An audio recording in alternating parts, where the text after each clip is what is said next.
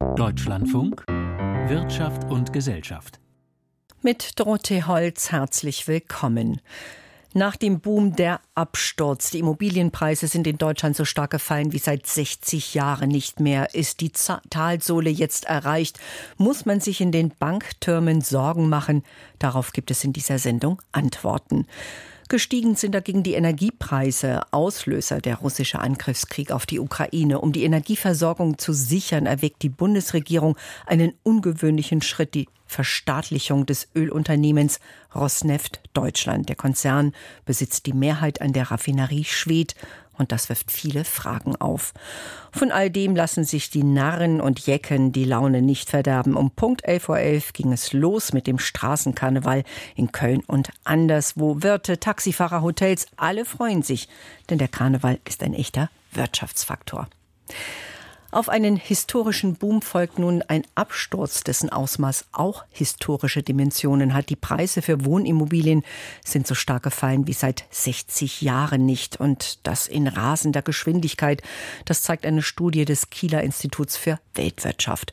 Höhere Zinsen, Inflation, die aktuelle Krise, das alles hat zu diesem Preisverfall geführt. Das spüren die Besitzer, das spüren Immobilienkonzerne, aber auch die Banken. Wie gefährlich ist die Krise am Immobilienmarkt? Mischa Erhard hat nachgefragt. Das Ergebnis der Studie ist eindeutig. Ein derartiger Preisverfall innerhalb eines solch kurzen Zeitraumes bei deutschen Wohnimmobilien ist historisch einmalig. Moritz Schularik, Präsident des Kiel Institut für Weltwirtschaft IFW. Das letzte Jahr war wirklich das schlechteste Jahr für den deutschen Immobilienmarkt, äh, seit wir, seit wir gute Daten haben. Der starke Preisverfall am Wohn- und Immobilienmarkt liegt vor allem an den schnellen und starken Zinsanhebungen, mit denen die Europäische Zentralbank versucht, die Inflation in den Griff zu bekommen.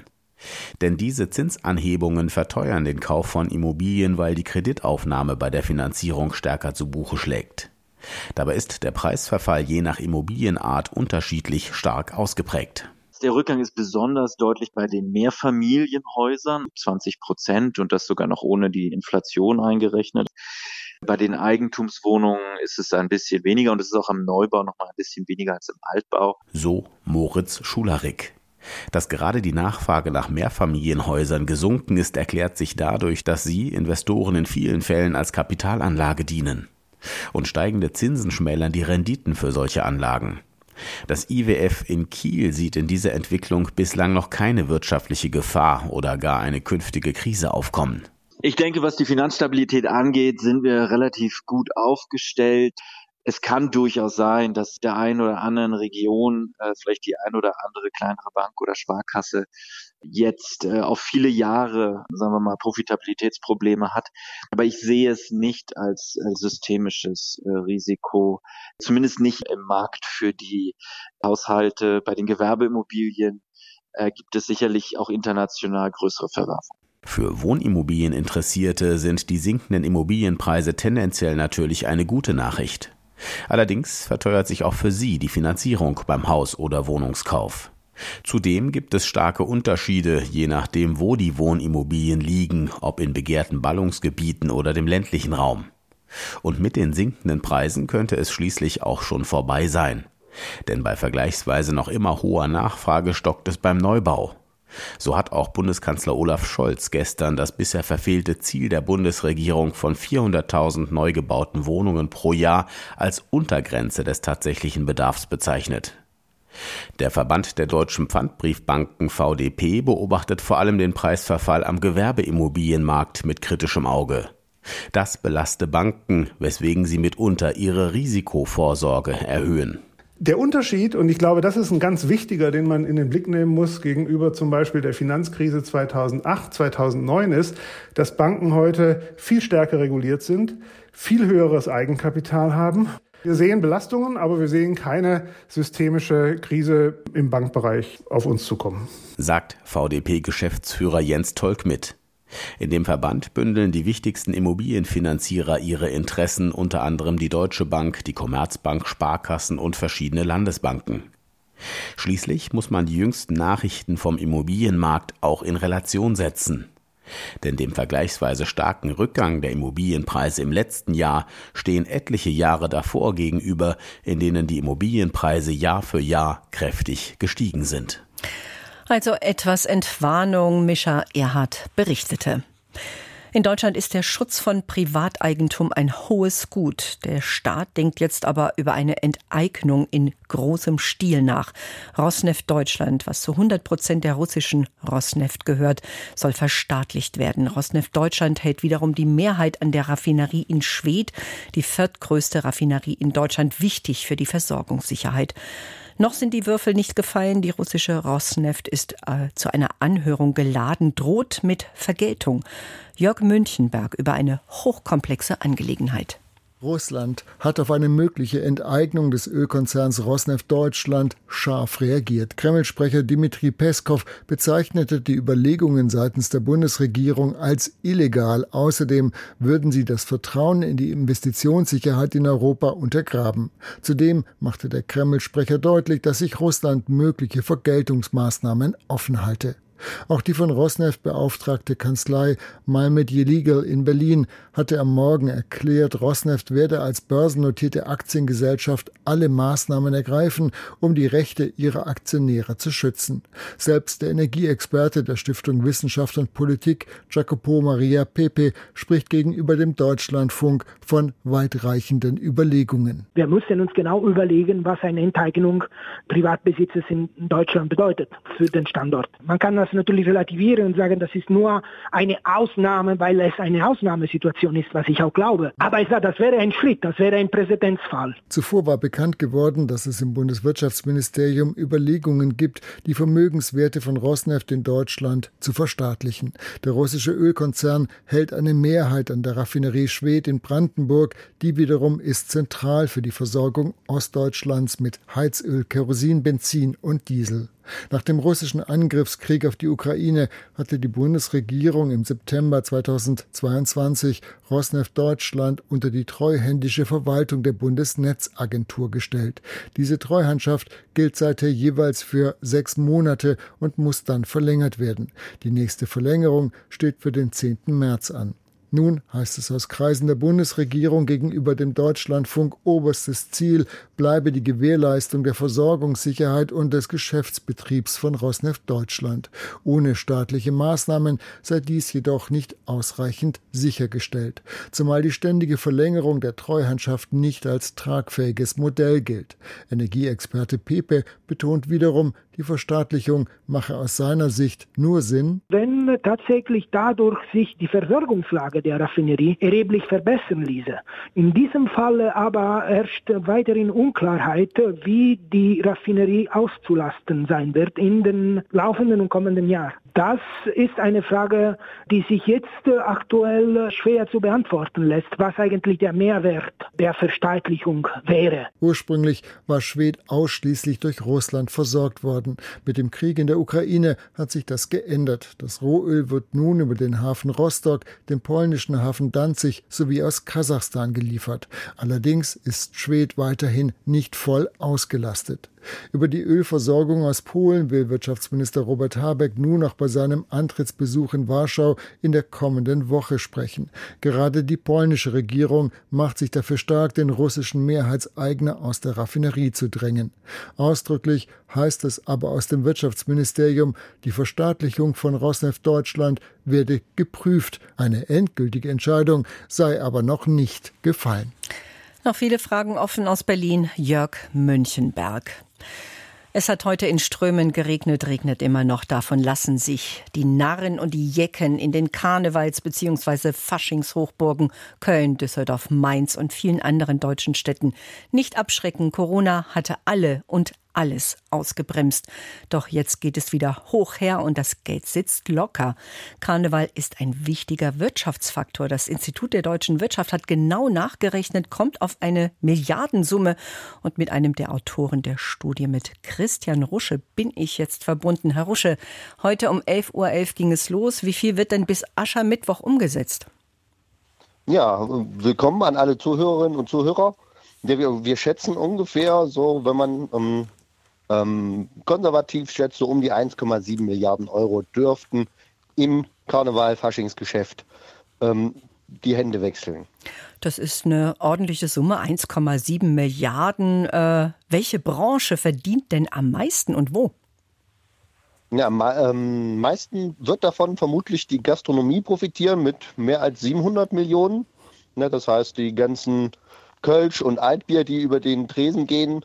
Und dann natürlich kommt dann auch mal der Hunger auf und dann und die ganzen Veranstaltungen dazu. Da wird natürlich insbesondere da Geld ausgegeben, aber auch im Einzelhandel, insbesondere für Kostüme. Da gibt es auch noch mal fast 400 Millionen, die ähm, über den Tresen gegangen sind. Ja, wenn man sich das so. Oh, genau, ich habe ja. nachgerechnet, wir sind noch nicht ganz bei 1,7. Was äh, fehlt denn noch? Welche Branche spielt denn da noch mit?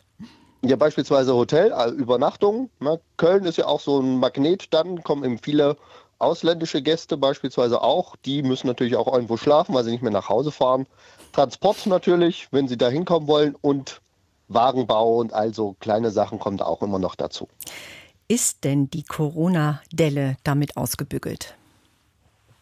Ja, also die ähm, habe ich schon vor Jahren mit Karnevals ähm, Leuten vom Karnevalsverein gesprochen. Die Leute waren feierwütig, wollten auch Corona hinter sich bringen und so Karneval, Fasching ist natürlich mal ein willkommener Anlass, alle Sorgen fahren zu lassen. Ja, und mit dem Geschäft, wenn man mal vom Wetter absieht, glaube ich schon, dass wir die Delle hinter uns gelassen haben.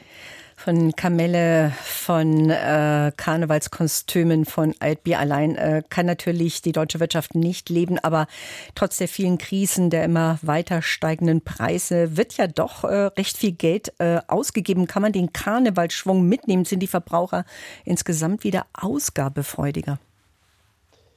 Wir haben leider gesehen, dass die Realeinkommen gesunken sind. Das heißt, die Verbraucher sparen schon am Geld, auch beim Einzelhandel. Da sind die Preise zwar höher, aber im Einkaufswagen ist dann eben weniger.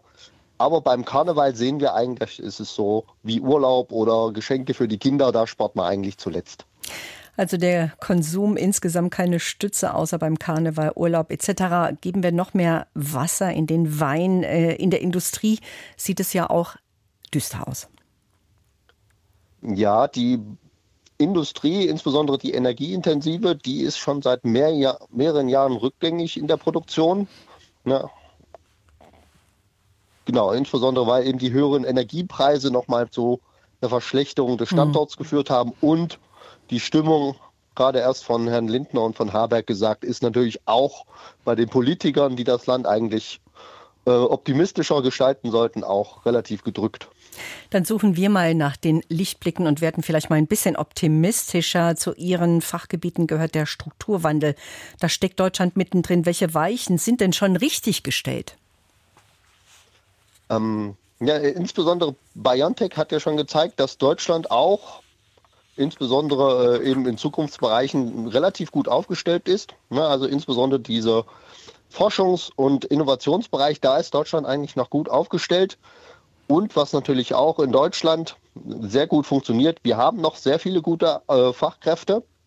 Und wir haben natürlich auch, weil wir so groß sind und jede Menge Hidden Champions da haben, eigentlich zu allem, was man eben so sucht, im industriellen Umfeld haben wir eigentlich mindestens einen Lieferanten und das sorgt eigentlich noch, dass wir so eine Stütze noch im Hintergrund haben.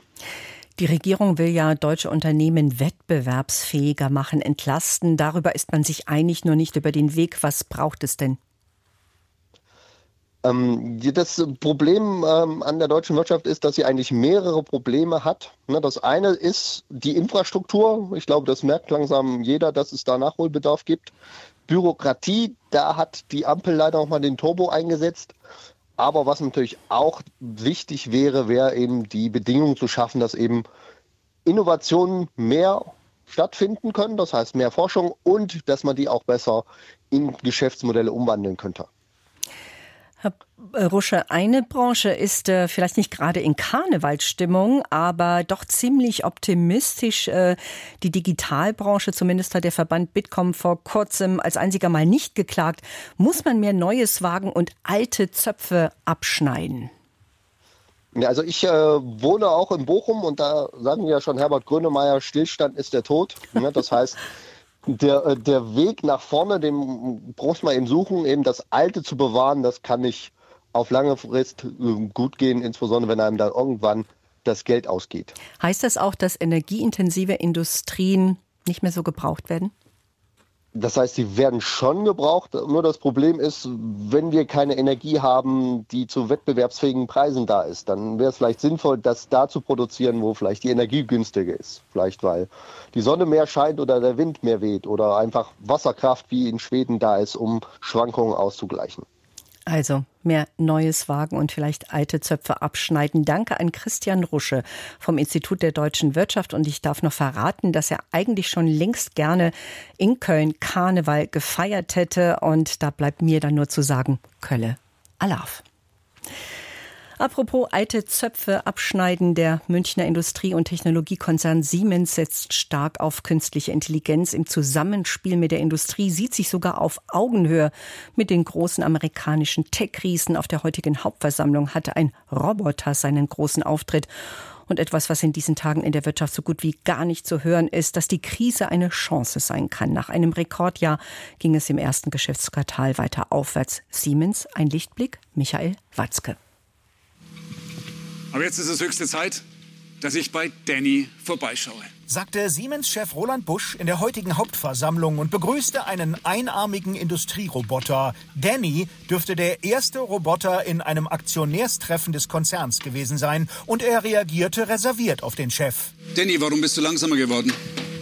Die Geschwindigkeit des Roboters wurde reduziert, weil sich ein Mensch in der Sicherheitszone befindet. Bitte treten Sie einen Schritt zurück. Okay. Bush präsentierte Danny als ein Beispiel für künstliche Intelligenz im industriellen Metaverse, denn dort fühlt sich Siemens extrem stark. Wir haben 1500 KI-Experten bei uns. Und wir sind, was die Patente anbelangt, für maschinelles Lernen und KI, sind wir auf Augenhöhe, man glaubt es nicht, mit Microsoft und Alphabet, zehnmal mehr Patente als unsere industriellen Wettbewerber. Zehnmal so viele. Also das heißt, wir fühlen uns da super gut aufgestellt. Wer in der grauen, rezessionsgeplagten deutschen Wirtschaftslage einen Lichtblick sucht, ist bei Siemens derzeit richtig. Aufsichtsrat Werner Brandt eröffnete die heutige virtuelle Hauptversammlung mit den Worten Eine Rezession ist eine Chance für eine Transformation eine Chance, sich neu zu erfinden. 2023 wird als das Jahr der künstlichen Intelligenz in Erinnerung bleiben. Mit der Entwicklung großer Sprachmodelle hat eine neue technologische Ära begonnen. Egal ob beim World Economic Forum in Davos oder bei der Consumer Electronics Messe in Las Vegas, Siemens feiert sich als Champions League Schwergewicht, wenn es darum geht, künstliche Intelligenz für Kunden im Alltag nutzbar zu machen, egal ob in der Produktionshalle, dem Bahnhof oder den eigenen vier Wänden. Siemens-Chef Braun sagt über KI, dass wir bei dieser Schlüsseltechnologie bestens aufgestellt sind in allen unseren Märkten. Die aktuellen Quartalszahlen belegen das. Siemens ist mit mehr Umsatz und Gewinn in das neue Geschäftsjahr gestartet. Ein starkes Geschäft mit Software, Gebäudetechnik und Zügen schraubte den Auftragseingang um 2% auf 22,3 Milliarden Euro hoch. Beim Ergebnis der industriellen Geschäfte erzielten wir einen Rekord. 2,7 Milliarden Euro. Das ist der höchste Wert in einem ersten Quartal überhaupt. Wir erwarten, dass sich der Trend in den kommenden Jahren fortsetzen wird. Der Quartalsgewinn stieg gar um 56 Prozent auf 2,5 Milliarden Euro. Dazu trug allerdings auch ein Sondereffekt bei. Unseren Anteil an Siemens Energy haben wir erneut reduziert auf 17,1 Prozent, indem wir weitere 8 Prozent an den Siemens Pensionsfonds übertragen haben. Damit hält Siemens nur noch 17,1 Prozent an dem angeschlagenen Energietechnikunternehmen. Die Münchner lösen sich von Altlasten und suchen lieber nach neuen Partnern. Finanzvorstand Thomas wollte keine Einzelheiten nennen, nur so viel. Wenn man stark ist und sich stark fühlt, muss man nicht permanent zeigen, dass man Firepower hat. Die Münchner fühlen sich gerade extrem selbstbewusst. Dazu passt, die Dividende steigt um 45 Cent auf 4,70 Euro. Mit einer höheren Dividende kann auch die deutsche Börse aufwarten, der größte deutsche Börsenbetreiber. Auch die deutsche Börse hat ein Rekordjahr hinter sich dank höherer Zinseinnahmen und einer Übernahme. Dieses Jahr peilt die deutsche Börse einen neuen Rekord an. Aus Frankfurt dazu Bianca von der Au. Die deutsche Börse hat im vergangenen Jahr ihren Gewinn kräftig gesteigert. Das Unternehmen hat 2023 nach eigenen Angaben 17 Prozent mehr verdient als im Vorjahr. Als Grund für die Gewinnsteigerung nennt der Börsenbetreiber höhere Zinseinnahmen und die Übernahme des dänischen Finanzsoftware-Spezialisten SimCorp. Börsenvorstand Weimar sprach von einem äußerst erfolgreichen Jahr. Man habe die Gewinne und Rekordumsätze aus dem Vorjahr steigern können. Weimar sieht die deutsche Börse weiter auf Wachstumskurs. Die Nettoerlöse beliefen sich im abgelaufenen Geschäftsjahr auf rund 5 Millionen Euro. Auch die Aktionäre sollen von dem Zuwachs profitieren. Der Vorstand schlägt vor, die Dividende um 20 Cent auf 3,80 Euro je Aktie anzuheben. Die deutsche Börse mit Sitz in Frankfurt und Eschborn ist Träger der Frankfurter Wertpapierbörse. Zudem betreibt sie den elektronischen Handelsplatz Xetra, über den der größte Teil des Wertpapierhandels in Deutschland abgewickelt wird. Bianca von der Au berichtete und mit dem Blick auf die Zahlen des Börsenbetreibers gehen wir aufs Frankfurter Börsenparkett zu Jan Plate. Rekordzahlen, höhere Dividende.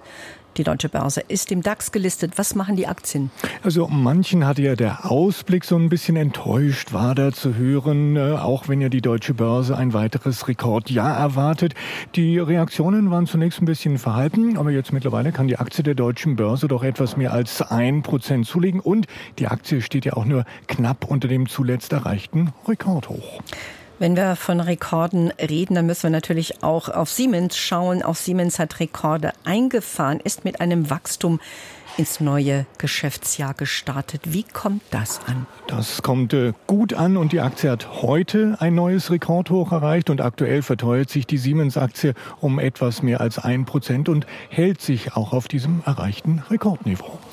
Also viele DAX-Unternehmen äh, melden Rekorde. Das ist natürlich auch ein Grund, äh, warum der DAX auf einem Allzeithoch ist. Äh, diese Woche hat er das geschafft. Geht es denn munter weiter so oder doch eher Zurückhaltung? Also der DAX kann sich äh, zumindest auf diesem hohen Niveau halten, legt jetzt äh, ein Viertelprozent zu auf 16.963 Punkte. Damit fehlen dem DAX nur rund 90 Punkte zum Rekordhoch. Wobei bedingt so ein bisschen nervös auf fallende Aktienkurse bei US-Regionalbanken Banken geschaut wird mit der Diskussion um eine US-Immobilienkrise bei Gewerbeimmobilien, was dann unter anderem Anleger auch ein bisschen skeptisch macht gegenüber der deutschen Pfandbriefbank, die versucht angesichts hoher Rückstellungen für Kreditausfälle Zweifel an ihrer Finanzlage zu zerstreuen. Aber die Aktie der deutschen Pfandbriefbank, sie verliert rund ein Prozent. Während in Europa oder in den USA die Preise weiter steigen, sind die Preise in China so stark zurückgegangen wie zuletzt vor 15 Jahren. Herr Plate, das ist äh, wohl leider kein Grund zur Freude. Denn äh, das schürt Sorgen vor einer konjunkturschädlichen Deflationsspirale. Es besteht da eben die Sorge, dass die Verbraucher dann ja, warten, bis die Preise weiter fallen und sie hoffen, günstiger einkaufen und shoppen zu können, was ja dann auch Unternehmen unter Druck bringt. Deswegen mancher sieht ja eine Deflation fast als gefährlicher als eine gewisse Inflation. Dazu kommt in China die Immobilienkrise, die wohl manchen eben auch sparen lässt, was die Verbraucherpreise bremsen dürfte. Und das könnte vielleicht sogar weltweite Auswirkungen haben, diese Krise, dieser Preisrückgang. Ja, eine Branche hatte in der Corona-Zeit und darüber hinaus Hochkonjunktur, die Containerschifffahrt. Container und Schiffe waren knapp, die Nachfrage hoch. Das hat sich aber komplett geändert, zu sehen an den Zahlen der dänischen Großreederei Maersk. Was meldet Maersk? Maersk meldet einen Gewinneinbruch zum Jahresende und hat eine eher düstere Prognose für dieses Jahr gegeben. Der von der Krise im Roten Meer ausgelöste Preisanstieg bei Containertransporten sei lediglich vorübergehend und angesichts der Unsicherheiten in puncto Entwicklung der Seeschifffahrtsgeschäfte setzt Müller-Maersk den geplanten Aktienrückkauf aus und die Papiere rutschen um 15 Prozent nach unten. Ja, soeben kam eine Nachricht rein, die auch viele börsennotierte Unternehmen interessieren dürfte oder beeinflussen dürfte. Die EU hat sich nämlich auf bessere Rechte für Arbeiter von Online-Diensten, Plattformarbeit nennt man das, geeinigt. In Europa betrifft das 40 Millionen Menschen. Da soll es äh, neue Regeln geben und äh, das äh, geht natürlich auch an die Adresse von Uber oder von Lieferdiensten. Herr Plate, auch in Frankfurt sind solche Plattformdienste gelistet. Gibt es Reaktionen darauf? Also die Aktien von Uber zum Beispiel oder Lieferando mit dem Essenslieferdienst Just Takeaway, die Papiere sind im Plus. Der Euro steht bei einem Dollar 0,764, deutsche Anleihen durchschnittliche Rendite bei 2,32 Prozent, der Goldpreis bei 2031 Dollar. US-Dollar. Danke an Jan Plate. Das war Wirtschaft und Gesellschaft. Mein Name ist Dorothee Holz. Ich wünsche Ihnen einen schönen Abend.